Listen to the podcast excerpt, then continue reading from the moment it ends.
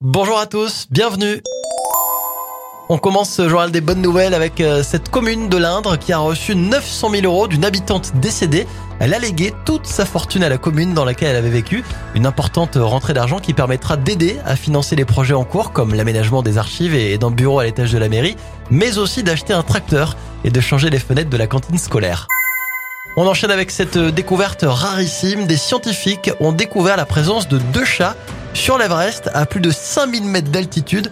Découverte d'autant plus surprenante et intéressante que cette espèce de chat est une espèce menacée euh, qui figure sur la liste rouge de l'Union internationale pour la conservation de la nature. Le cœur sur la main, le youtubeur MrBeast, le vidéaste le plus suivi sur YouTube, a réussi son défi.